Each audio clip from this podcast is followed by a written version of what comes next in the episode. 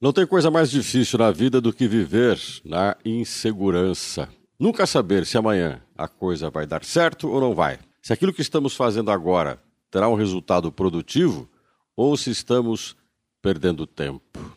Nunca se pode, sem segurança, pelo menos a mínima que seja, planejar nada, porque tudo que você pode planejar pode não chegar a lugar nenhum. O que nós estamos agora começando o ano e sentindo é isso, a bendita insegurança. Nós não vemos nenhum tipo de comportamento por parte de lideranças que nos dê uma orientação segura do que deve ocorrer no futuro e que nos gere um clima onde nós possamos agir. A pressão política sobre o comportamento necessário para combater a pandemia continua. O ano começou, mas 2020 está sendo arrastado para dentro de 2021 devido à Covid-19. Em alguns países a solução veio de maneira urgente, rápida, nem sempre organizada, mas ágil, dando às pessoas segurança. Isso nos falta. Aonde nós vamos conseguir ter um ato, ou quando vamos ter, de segurança, demonstrando que estamos agindo para resolver o problema e que as atitudes tomadas estão nesse sentido.